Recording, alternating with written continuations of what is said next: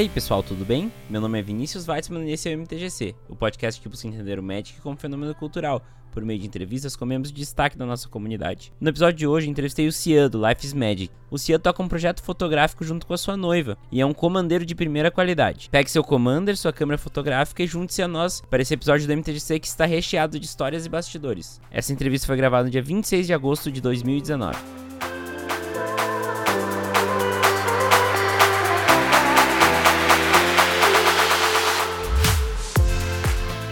A terceira temporada do MTGC é trazida até vocês pela Burnmana. Commandeiro que se preze está sempre atrás de cartas novas e desconhecidas para mudar seus decks. Ou talvez também esteja atrás de uma promo ou uma foil para dar aquele pimp. Seja qual for a sua necessidade para qualquer formato, você pode resolver seus problemas na Burmana. Conheça a plataforma, cadastre seus decks lá e procure por cartas novas na opção Explorar Cartas. A Burmana é uma plataforma, não uma loja. Mas o que isso significa? Significa que as vendas são de jogador para jogador. Mas a Burmana dá uma forcinha, a curadoria Burmana, que recebe lotes de vendedores e analisa rigorosamente todas as cartas que chegam, para te dar certeza do que você está comprando e para garantir a sua venda de forma suave. Não perca tempo e acesse www.burmana.com e saiba mais.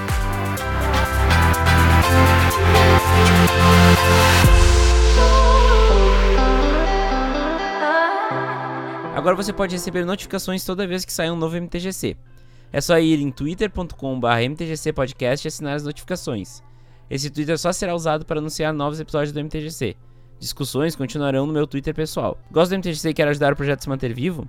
Agora você tem uma ótima opção para fazer isso. Você pode doar valores a partir de um real no padrinho do MTGC. É só acessar www.padrim.com.br/mtgc e doar o valor que você achar que o MTGC merece. Ainda por cima damos retribuições exclusivas para quem apoia o projeto. Inclusive os padrinhos da categoria Aprendiz de Usa para cima têm seus nomes citados no MTGC. Diego Leão Diniz, muito obrigado pela sua ajuda ao MTGC. Além do padrinho, agora temos também um PicPay para quem quiser uma outra opção para ajudar o podcast. É MTGC Podcast lá no app que é conhecido também como o Canivete Suíço dos Pagamentos pagamentos. E em breve teremos novidades.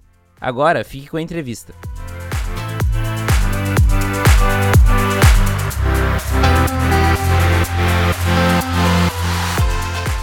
Boa noite, Cia. Seja bem-vindo ao MTGC. Muito obrigado por aceitar o convite e disponibilizar seu tempo para essa conversa. Oh, meu Deus. Cara, a honra é totalmente minha. Estou muito, muito, muito, muito, muito feliz de estar por aqui. Vini, obrigado, de verdade. E vamos nessa. Vamos lá e vamos que a gente vai explorar um monte de coisa agora, mas primeiro eu quero que tu te apresente, fale um pouquinho mais de ti, um pouco mais do teu papel na comunidade também. Pois bem, meu nome é Cian, incrivelmente esse é meu nome mesmo, tá? Eu juro. Muito embora para todos os atendentes e pessoas que me ligam no telefone eu fale Luciano porque é mais fácil, de alguma forma. meu apelido é Luciano, para deixar claro agora, se vocês quiserem me conhecer como Luciano, divirtam-se, esse é meu apelido. Atualmente eu tô no projeto do Life is Magic, é um projeto fotográfico e artístico, que nosso propósito é principalmente trazer arte para o Magic e, e tentar quebrar um pouco o conceito da arte estar só na carta e trazer alguma coisa de fora, incluir a, a carta e o conceito de todo artista como uma fotografia. E também tem o lado jogador, a gente não consegue não ser. Eu e minha noiva, a gente noiva por enquanto, a gente vai se casar em breve, provavelmente. e a gente é jogador de Commander, a gente é muito ativo na, na comunidade do Commander, a gente tá sempre jogando, saindo com a galera. Não é Commander extremamente competitivo, especialmente mesão, a gente costuma bater papo com o pessoal constantemente sobre decks, sugerir ideias, comentar sobre cartas novas, comentar sobre ideias novas de Commander, assim como também produzir arte pra caramba. é, então tu, como eu, está extremamente empolvoroso que vai ter a Command Zone em, no, no, Magic Fest São Paulo em novembro. Não, né? eu, eu, eu já estou montando acampamento.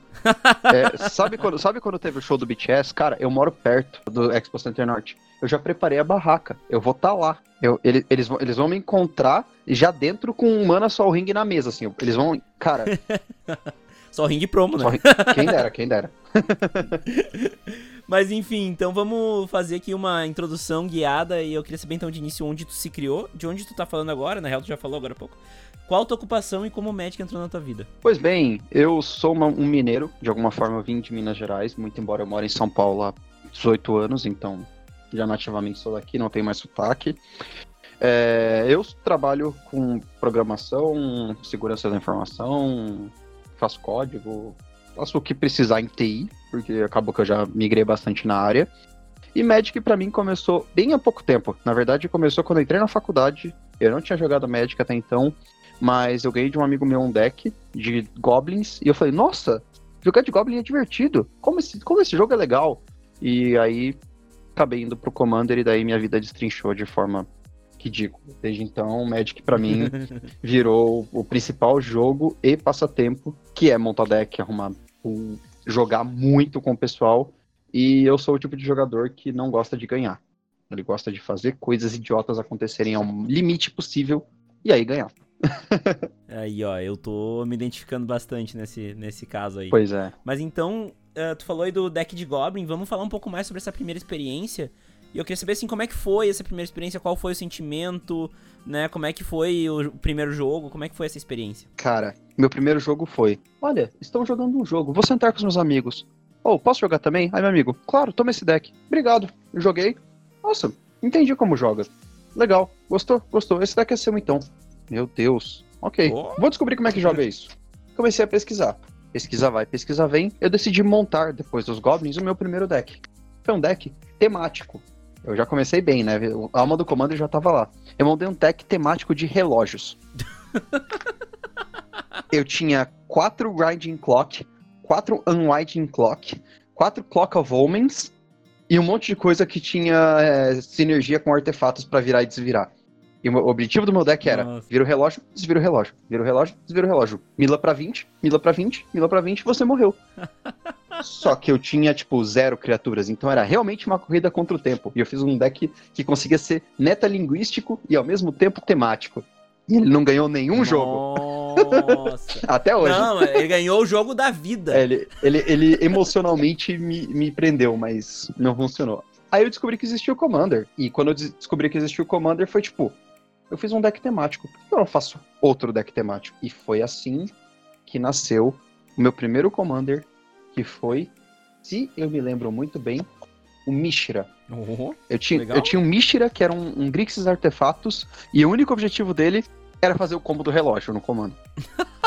funcionava, funcionava bem, porque no Commander as coisas funcionam mais fácil. Sim. Porém, eu ainda eram três relógios no meio do deck. Então eu tinha que dar um jeito de fazer funcionar. e de alguma forma esse deck ficou no meu coração. Virou depois uma Breia, virou depois uma Mizix, e aí o negócio destrinchou. É o clássico, né? O clássico. Clássico.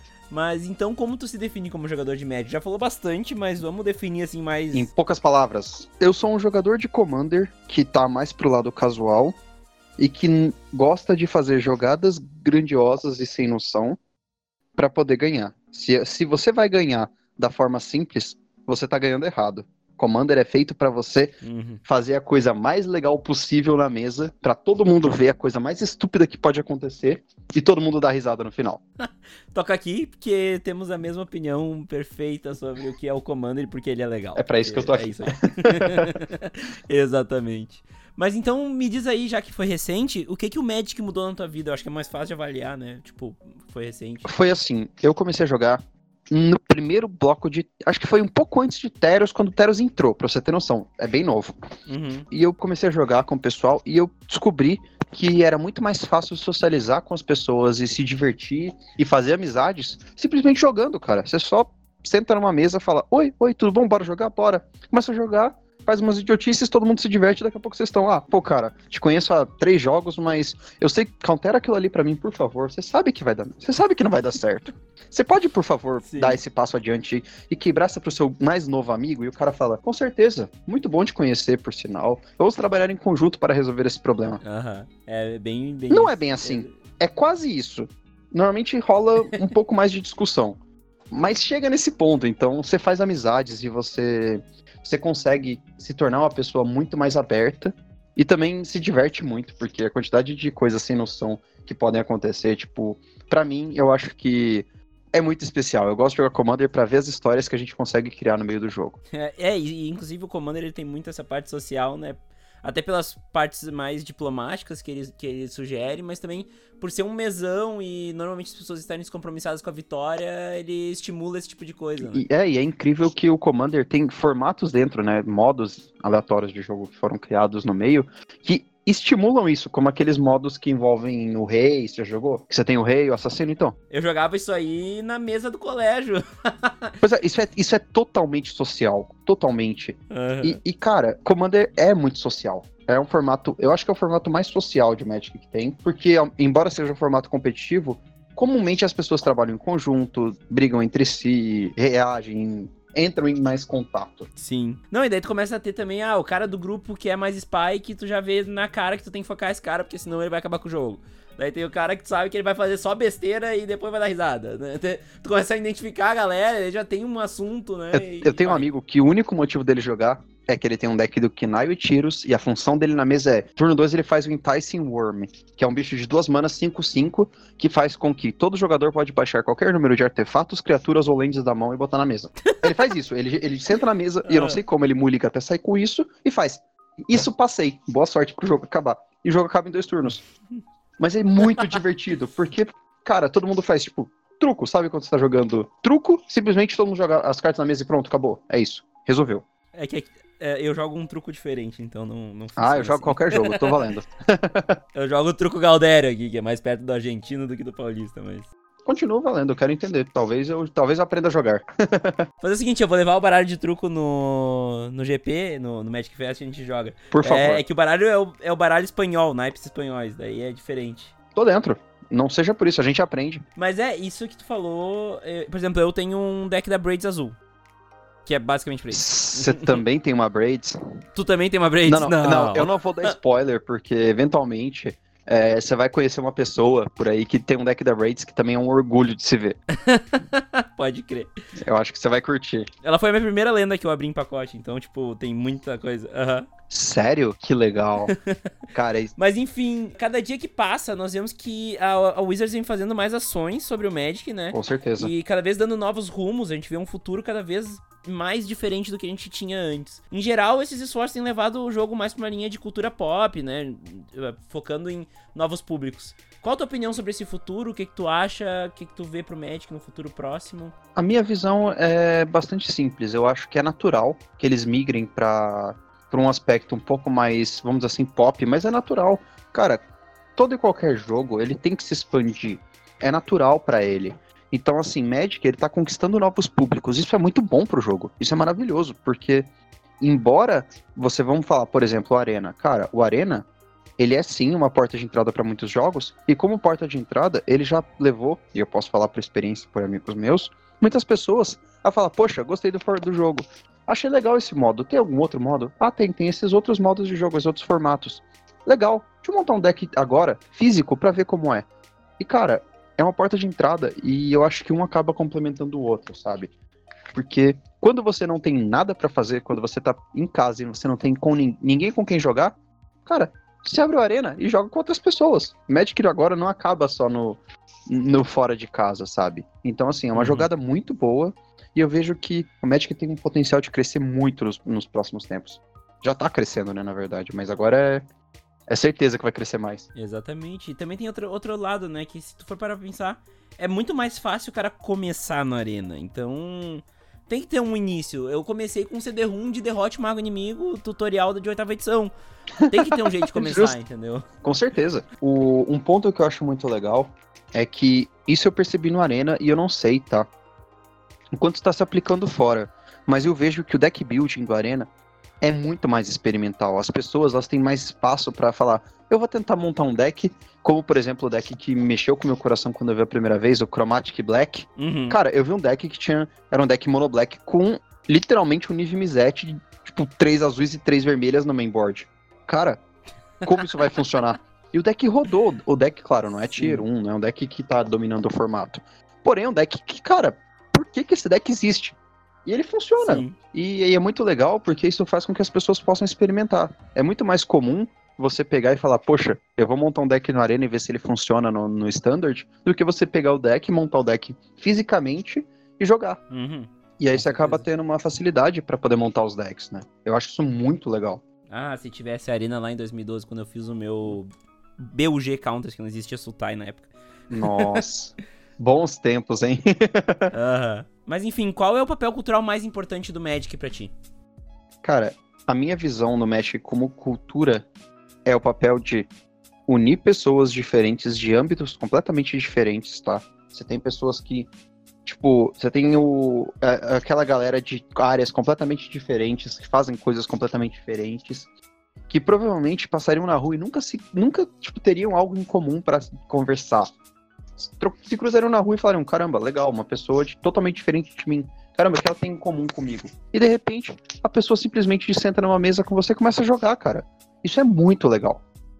E, e tipo, a forma como o jogo une pessoas e ao mesmo tempo serve para você, usando a história, para tratar de vários assuntos diferentes, para você contar histórias envolventes e ao mesmo tempo você explorar culturas, é muito legal. É verdade. Nossa, é, é, muita coisa que dá pra fazer. Além das novas amizades, tem toda essa parte também de explorar, né? Até explorar Sim. mundos fictícios e também mundos baseados em cultura, né? Tu mesmo falou de Teros agora, né? É, Teros, cara. Teros é, é um exemplo muito grande de cultura greco. Vamos colocar greco-romana porque elas estão lado a lado nesse caso, embora seja mais grego na minha visão. Você tem, tipo, cara, eu vou cometer o traje de falar de Kamigawa, porque muita gente odeia, mas eu não odeio, eu acho maravilhoso, quero mais. Cara, Kamigawa tem todo um feeling. Não é só, tipo, o visual, não é só o conceito, a forma como a história é contada, a forma como os personagens são apresentados, o flavor, tudo conspira para ficar num, numa ambientação. Passa do só do design visual e fica num design conceitual do, do mundo, sabe? Isso é muito legal. Isso aconteceu em Kaladesh também e continua acontecendo. Uhum. Não, é, é uma das coisas que o Magic mais bem faz, né? É, é conseguir retratar culturas do, do mundo real em mundos fictícios super bem montados, né? Com certeza. É, é, é incrível como eles montam mundos bem, é, é fascinante. Fascinante mesmo.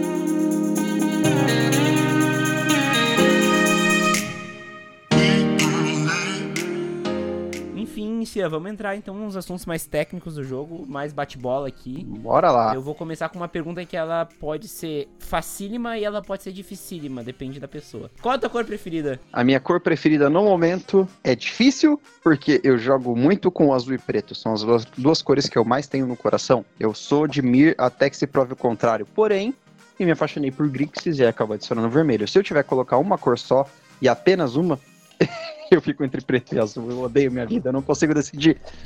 Provavelmente seria preto. Então tá, mas tu já me respondeu então com qual cor ou qual cores tu juntaria essa cor preferida? É, não tem jeito. Eu. eu Grixis é, é a combinação raiz. Eu não consigo jogar de, de verde e branco, eu tenho uma dificuldade extrema. Eu já peguei decks extremamente bem feitos e montados nessas cores e simplesmente não vai. eu sei como é, eu, comigo é Boros, assim. Nossa, total.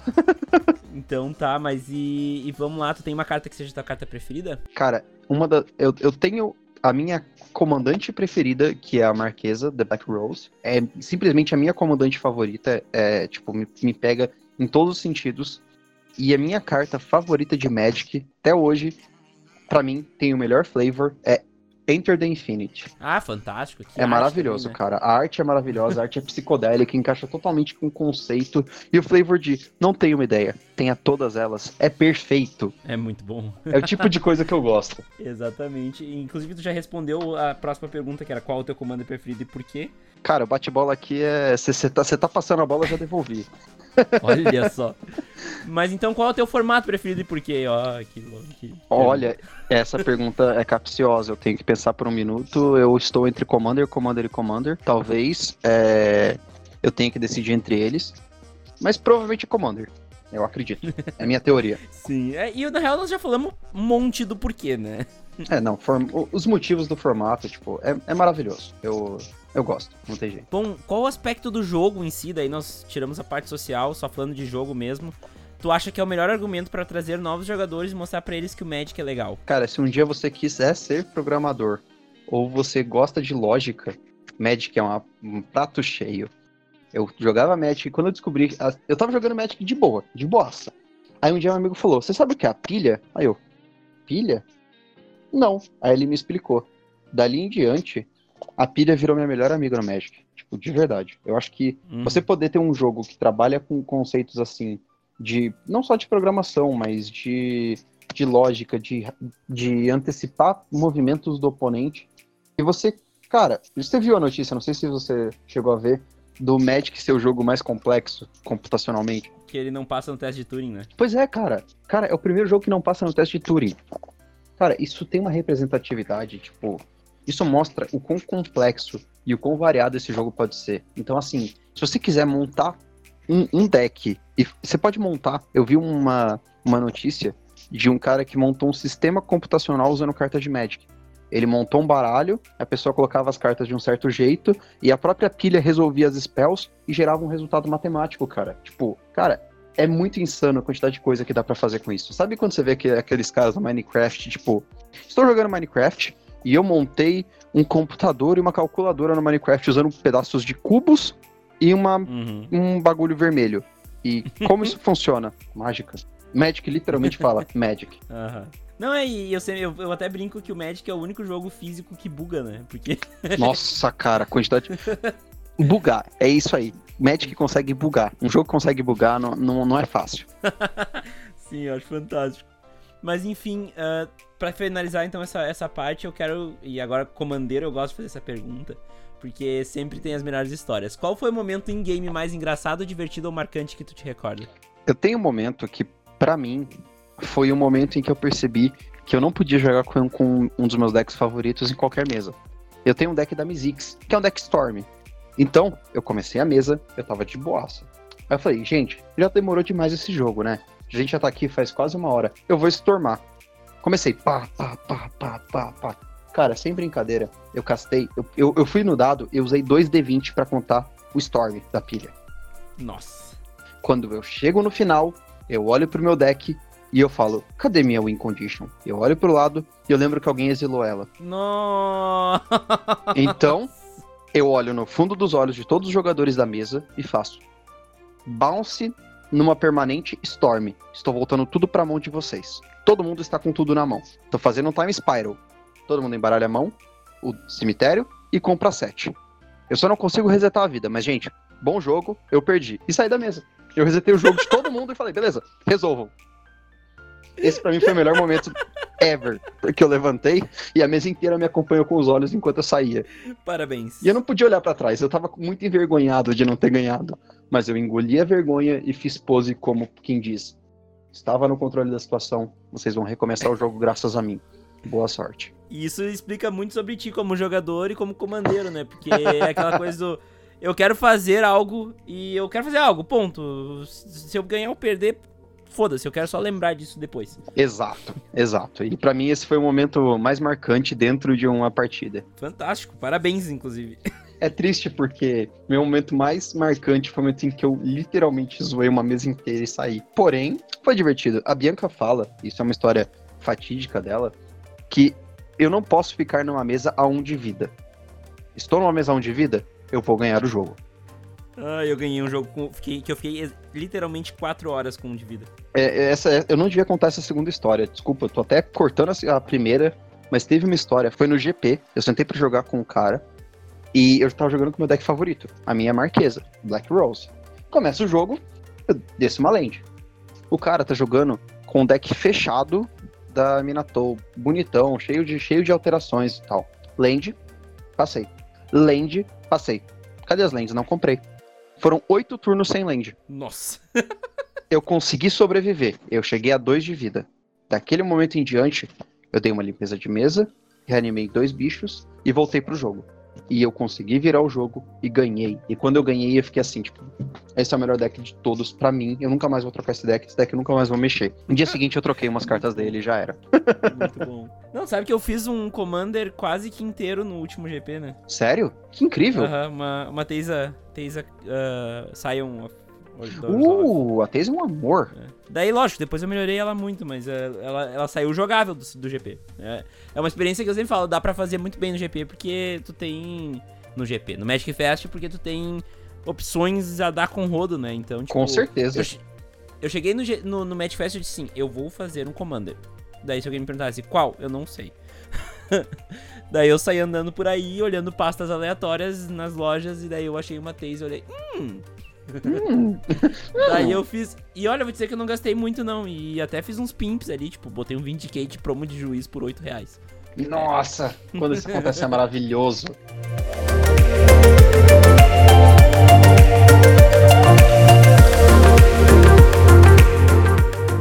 Mas enfim, Cia, vamos passar para a próxima parte, que é claro. a parte onde a gente vai falar de ti, vai falar do teu projeto. Que é a parte que normalmente ela é alterada, mas nesse caso eu já tô guardando uns pezinhos aqui pro próximo, pros próximos capítulos, que ela não vai ser alterada, mas enfim. Eu quero começar com a pergunta mais abrangente, eu sempre faço isso, eu faço uma pergunta abrangente, nós vamos afunilando, que é como surgiu a ideia e o que inspirou a ideia do projeto fotográfico envolvendo Magic, que é algo que eu não tinha ouvido falar além do Life is Magic, né? Pois é.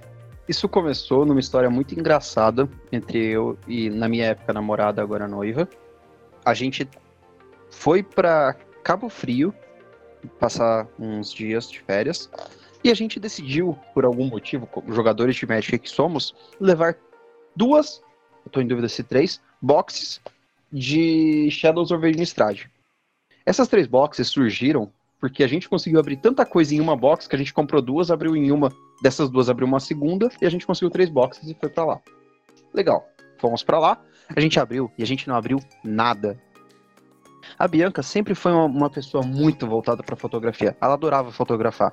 Aí um dia ela virou para mim e falou: "Cara, tem um desfiladeiro lá, ali em Cabo Frio, numa área lá que a gente pode ir, cheio de pedras e tal, que dá direto pro mar. Vamos levar umas cartas e bater umas fotos? Ver o que acontece?" E a gente levou.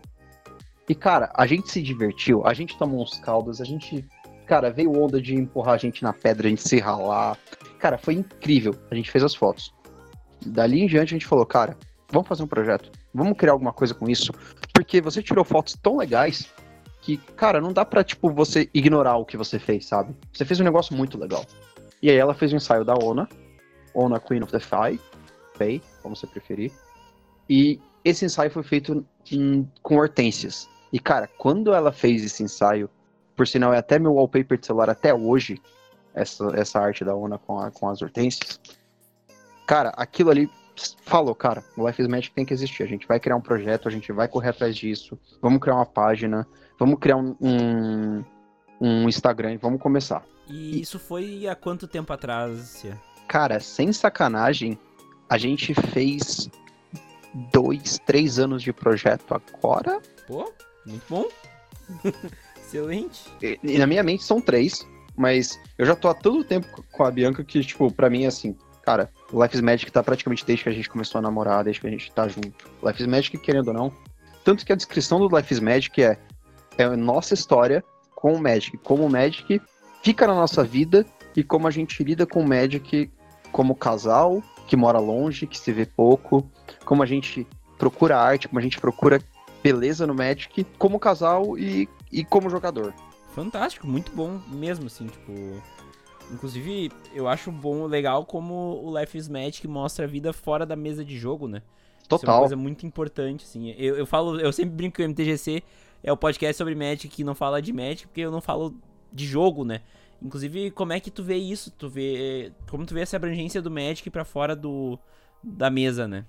Cara, isso é uma coisa que a gente sempre teve muito muita paixão. A gente sempre quis mostrar que o Magic não é vinculado a um torneio, não é vinculado a uma coisa única. E assim, a gente já a gente sempre quis fazer mais coisas com Life is Magic do tipo mostrar mesmo lugares para jogar em comum, sair para jogar num parque. A gente direto, direto a gente vai. Vamos fazer um piquenique no parque jogar Magic? Vamos, bora. E como a Bianca é de Petrópolis, a gente meio que não mora junto, a gente mora cada um na, na, na sua casa separado por enquanto. A gente sempre tinha todo aquele negócio de vamos viajar? Vamos. Que deck você vai levar? Muito bom. Ah, eu vou levar esse. Ah, legal. Ah, você tá trazendo tal e tal e tal carta que a gente pegou agora pra gente poder usar? Tô trazendo sim, tô levando também essa, essa e essa, essa carta aqui pra gente fotografar. Pô, legal, depois que a gente jogar, vamos dar uma volta por aí, vamos procurar um lugar legal pra ir e fotografar. Bora, bora. Fantástico, fantástico. Bom, até um pouco nessa linha, com, como o fato de vocês serem um casal ajudou a criar o projeto e como isso influencia no projeto? Cara, é assim, não tem, não existe Life is Magic sem o trabalho artístico da Bianca.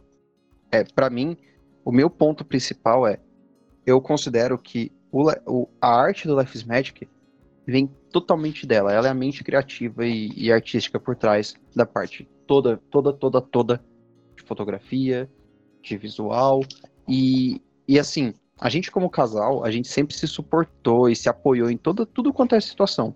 A gente se conheceu por causa de Magic. Isso é uma história que o Magic acompanha a nossa vida há muito tempo. A gente se conheceu por causa de Magic. A gente ficou. A gente, eu pedi ela em namoro, na verdade, na Comic Con, quando teve o, o stand de Magic.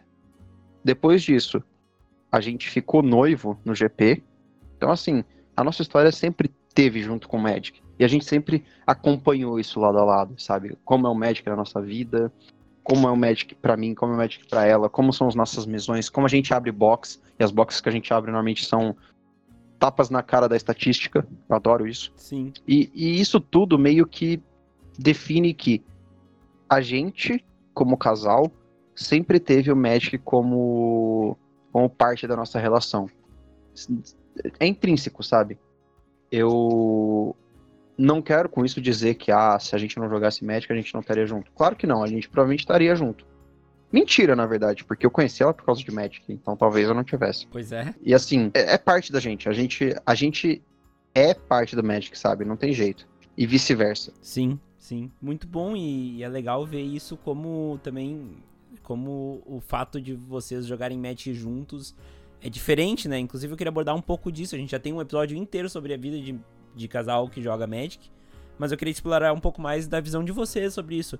Como é que é jogar Magic em casal? Como é que é a relação de vocês com o Magic, do Magic com vocês, né?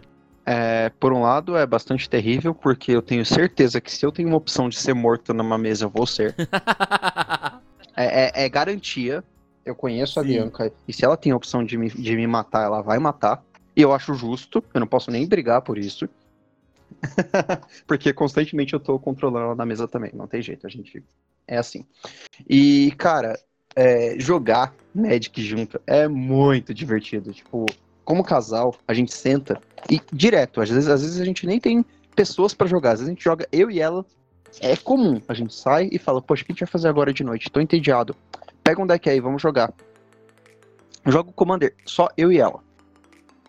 E a gente se diverte, cara. Ela faz umas coisas sem noção. Ela começa a. Ah, então eu vou te bater. Quanto?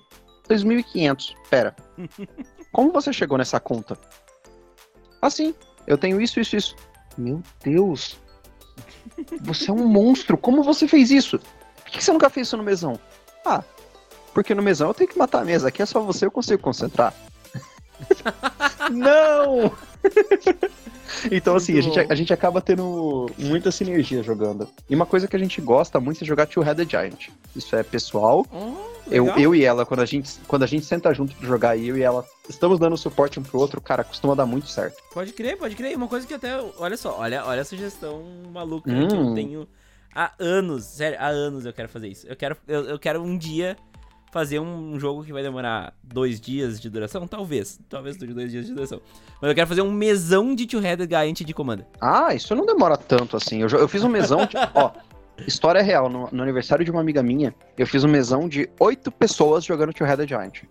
Nossa. Oito times. Nossa. Não eram oito, oito, oito times hum, jogando. Nossa. Oito Cara, gigantes. Oito gigantes. o jogo acabou. E a gente tava jogando com Play Chase, por sinal. Pá. O jogo ia acabar eu estava com o jogo ganho. Alguém roda o Plane Chase e exila meu cemitério. E eu olho para aquilo ah. e falo: Hoje não é meu dia. O destino me escolheu para perder hoje. não tem jeito. Não tem o que fazer. Sim. Bom, Cia, vamos voltar aqui pro roteiro e claro. eu quero falar um pouco mais sobre o projeto. Então, e, e perguntar assim, tu tem alguma foto preferida? Cara, eu tenho algumas fotos que são muito, muito especiais para mim. A da Ona, para mim, me pegou de um jeito que não tem jeito. A, a Ona me, me balança muito o coração. É uma foto que eu, pessoalmente, tenho uma paixão gigantesca e que muita gente curtiu também e foi teve bastante, bastante, bastante repercussão e que foi muito legal, foi a da Minatou, do Auguro de Aminatou. Hum, legal mesmo, eu lembro dela. Muito Ela é foda. é muito boa, para mim tá na, tá na minha lista de favoritos, com certeza. E, e, se eu tiver que escolher uma só, uma, uma, única, cara, eu não consigo fugir da, da Ona. Aquela, aquela arte para mim mexeu comigo. Sim, ah, muito foda, muito foda mesmo. E é a que tu tem de wallpaper, né? É, a de wallpaper do meu PC. E também já foi wallpaper de celular, já foi wallpaper de tudo quanto é aplicativo que eu tenho e tudo qualquer aplicação que eu tenho que eu posso botar um wallpaper, acaba sendo a Ona. sim, sim. Mas muito bom, muito bom mesmo. Uh, eu acho legal porque mostra também, é legal porque é uma das primeiras, né? Tu falou antes. Sim. E, e que te pegou tanto assim, que, pô, quando tu bota uma coisa de wallpaper, tu costuma cansar daquela coisa. E ela, ela- é. tu gosta tanto dessa foto que tu não cansou, né? Pois é, essa é a parte incrível, porque eu acho que o que me pegou além de tudo foi que essa foto, eu diria que foi a foto que em que o Life is Magic, vamos dizer assim, nasceu forte. Porque o primeiro ensaio foi legal, foi muito legal, foi maravilhoso. Mas essa foto foi a foto em que eu olhei e falei, caramba, isso daqui é, é tipo, é, é arte, saca? Não tem. É, é- é transferir uma arte existente para um conceito novo e criar uma arte única e própria. Sim, é, é- é- não é, é explorar a arte da carta, não, é criar algo novo em cima da arte da carta, né? Exato, e isso, tipo, na minha visão, isso é a coisa que eu acho que mais é forte no Life is Magic. A gente não pega uma, uma arte de uma carta e simplesmente fala, ah, ela tem essas cores, vamos combinar essas cores no ambiente. Cara, a gente, a, a gente trabalha com composição, a gente procura compor cenários e compor conceitos e qualquer tipo de, de fotografia tem que ter uma imagem, alguma ideia por trás, alguma, alguma coisa que, que puxe essa imagem para a realidade pra gente. Então acaba sendo um, um trabalho que não fica só em, ah, essa arte tem uma cor X, vamos usar essa cor. Não, tem uma procura, tem uma, uma pesquisa. E assim, Hum. é até engraçado, mas Magic acompanhou a gente em viagens, Magic acompanhou a Bianca quando ela foi pra Itália, Magic acompanhou a gente em todos os eventos que a gente vai.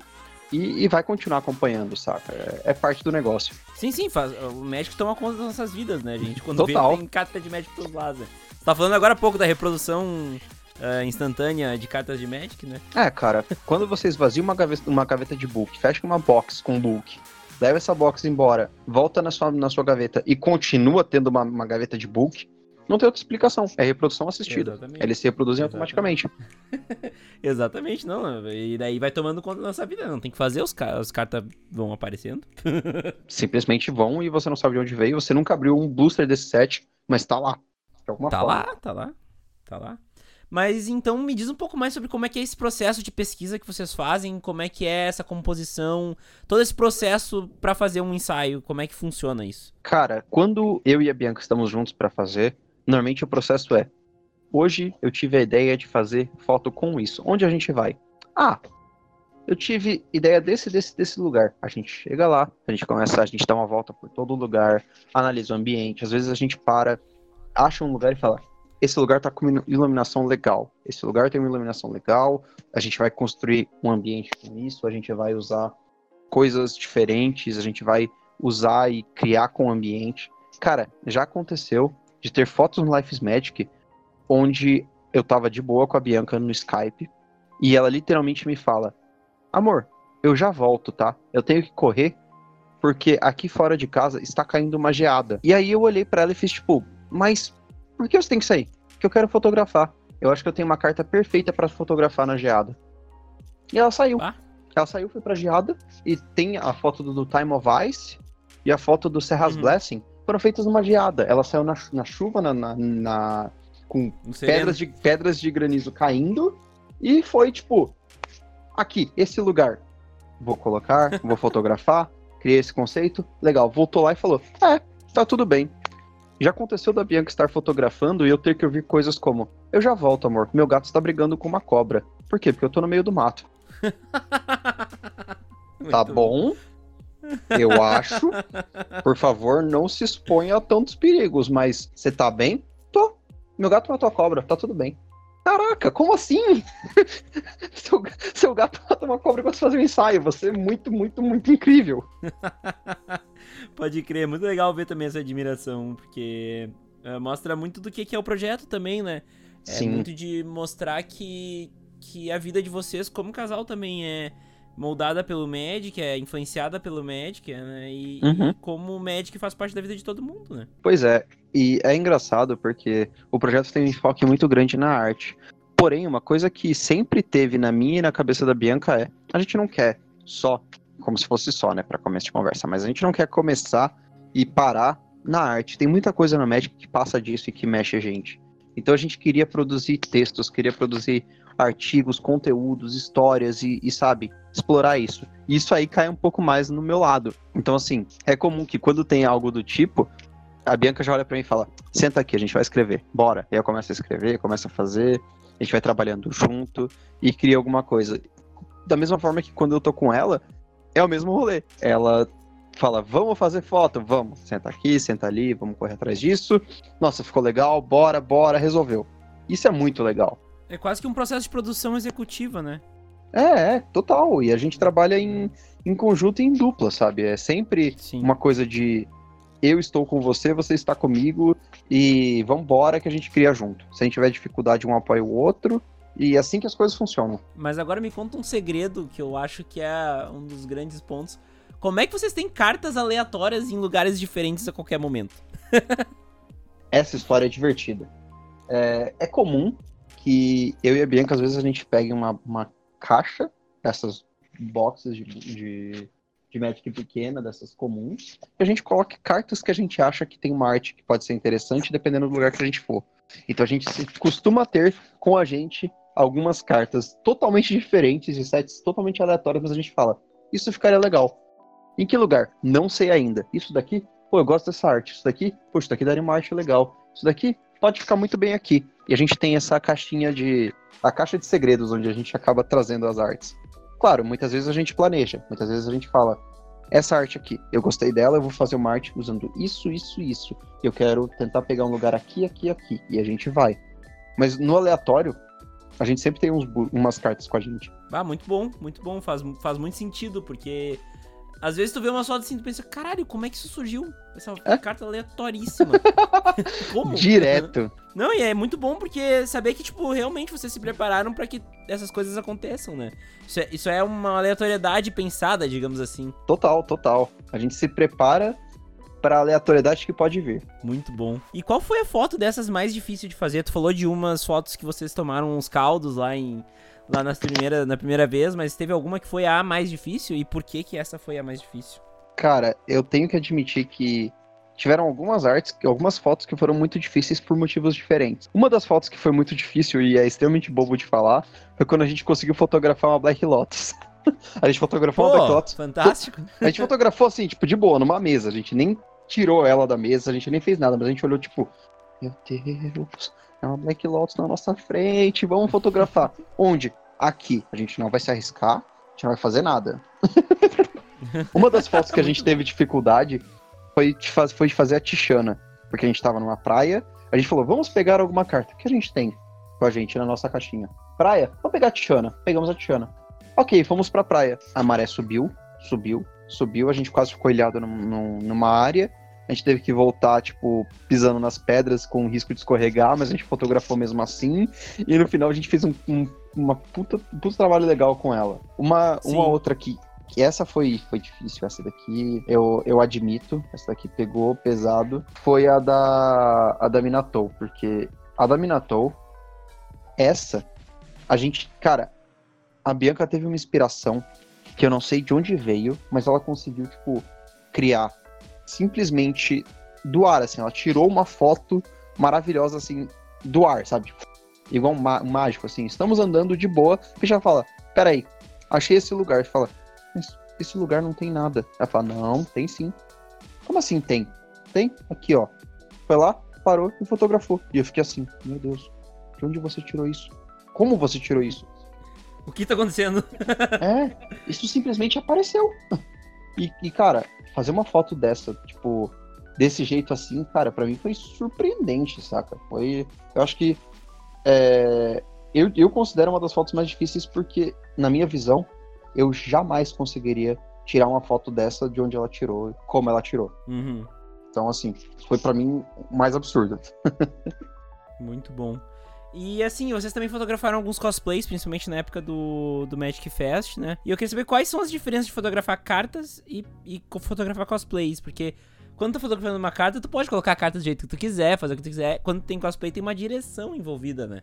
Pois é, isso eu acho divertido. É, eu já vi a Bianca fotografando várias e várias e várias vezes é, cosplayers, e a coisa mais legal é, a Bianca, ela é criativa, e ela consegue direcionar as pessoas para umas poses e ideias legais.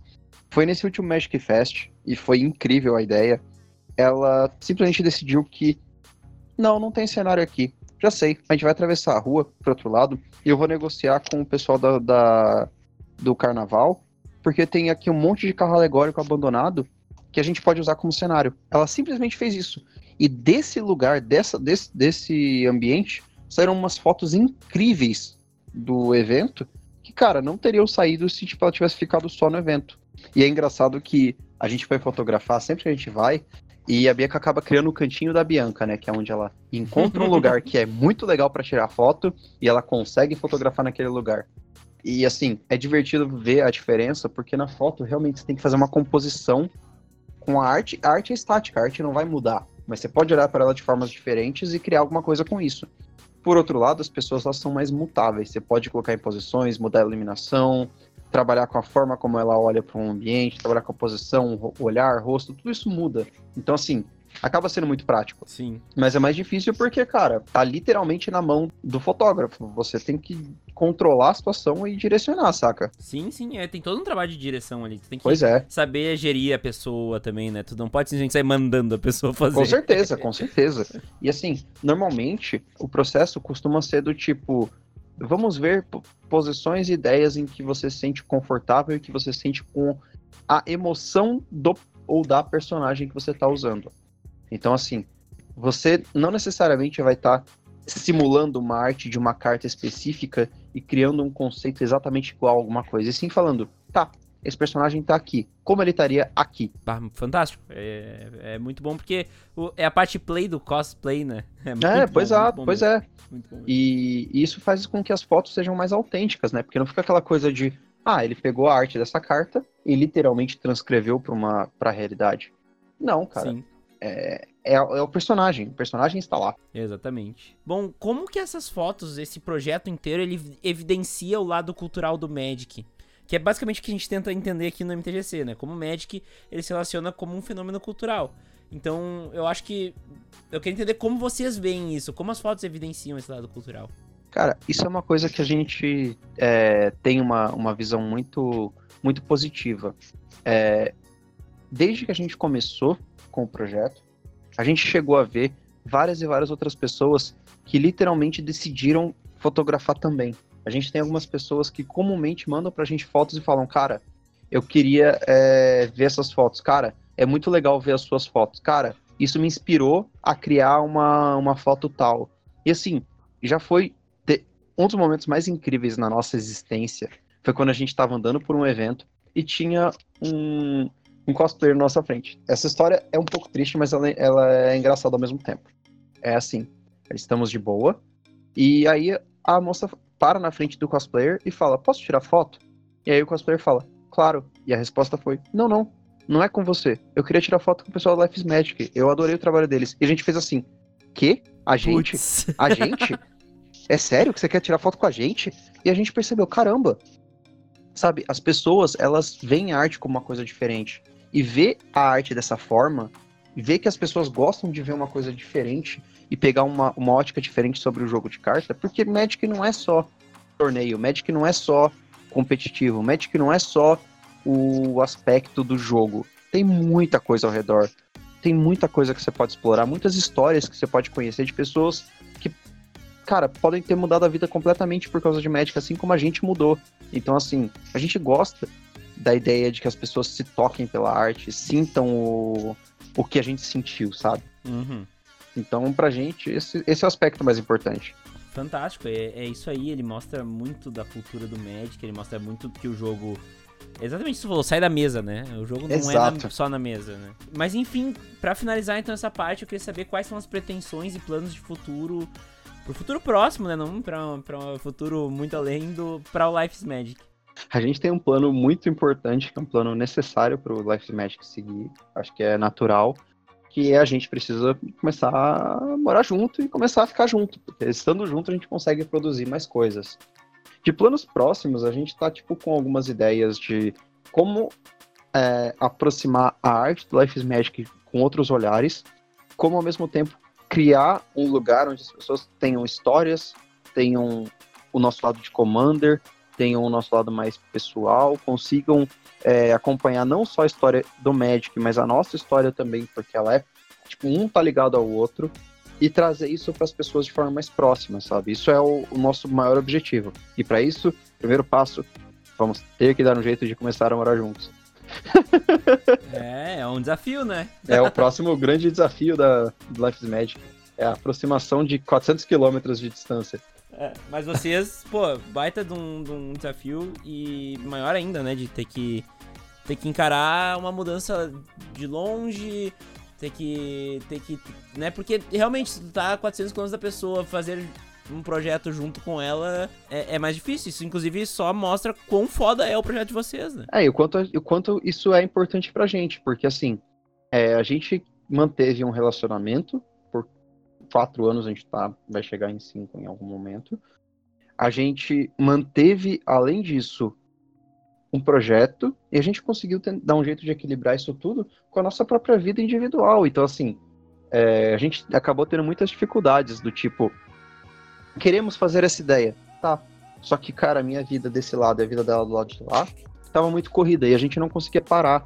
Então, assim, agora que a gente vai estar junto, acho que a gente vai conseguir focar muito mais e botar, sabe, o projeto no, com tudo que a gente gostaria. Pô, fantástico. Se só de vocês estarem um do lado do outro planejando as coisas, eu acho que já vai vir muita coisa fantástica aí. É, a mente criativa já.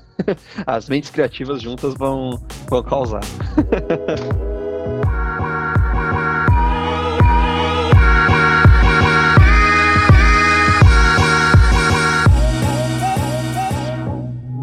chegamos então ao fim do episódio, depois de toda essa sabatina que eu te fiz aqui. Oh, mas foi um prazer. Honestamente, eu podia contar histórias de comando e falar mais um monte, porque, né? É, é, divertido, não tem jeito. Então, eu, eu ainda quero fazer um, um MTGC só com, com os comandeiros para falar de história de Commander e, e tal, chamar o episódio de mesão. Por favor, separe o episódio para isso e faça um episódio de 4 horas, porque a gente vai colocar Planet Chase no meio. Exatamente. Mas enfim, eu quero te deixar aí com a palavra pra te dar um recado final pra galera, também te deixar aí com espaço para fazer o jabá, né? Falar uh, onde encontrar o projeto, onde encontrar vocês. E, enfim, dar um último recado aí pra galera. Claro, é, se eu puder deixar um recado para todo mundo, o recado é: cara, não fica preso só na sua mesa sai, joga com outras pessoas, conhece outras histórias, não fica com medo de montar um deck e falar, poxa, esse deck não vai ser competitivo. Cara, faz, faz as histórias, faça a sua, sua vida, cara. Tipo, mostra que você não fica só numa mesa. O Magic é, cara, é o que a gente falou, life is magic, life, magic is life, sabe? Você, consegue transcrever um pro outro, e eles são sinônimos. Pra gente sempre foi assim. E se eu puder deixar uma mensagem é, cara, se você gosta de arte, se você gosta de Commander, se você tem interesse realmente, tipo, por ver um lado um pouco diferente do Magic, que é uma produção de conteúdo um pouco diferente e com um viés um, um tanto artístico, visual e de conceito, cara, você conhecer o Life is Magic. A gente tá no Facebook, a gente tá no Instagram e a gente tá no Twitter. Só procurar Life is Magic MTG. Fantástico, porque também uh, dá para te apreciar o conteúdo do Life is Magic ouvindo o MTGC, né? Porque claro. um não, não, não tira o outro.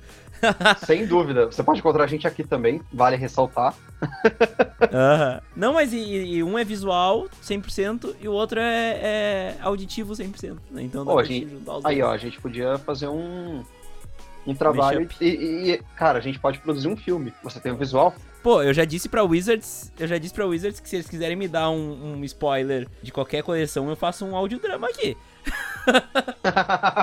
Boa. Dá pra fazer um mega... Junta. Dá pra fazer um mega plot, jogar uma mega sessão de RPG de spoiler contando a história de alguma carta. Seria bem Exatamente. Pô, ah, muito foda. Deixando claro, a Monet. Se, se quiser, a gente faz. é, exatamente. Mas enfim, Cia, muito obrigado pelo tempo que tu dispôs aí pra gente. Já estamos em 53 minutos de, de, de, de gravação. Muito obrigado mesmo e até semana que vem pra quem fica aqui. Muito obrigado e até semana que vem. Valeu. Valeu, muito obrigado.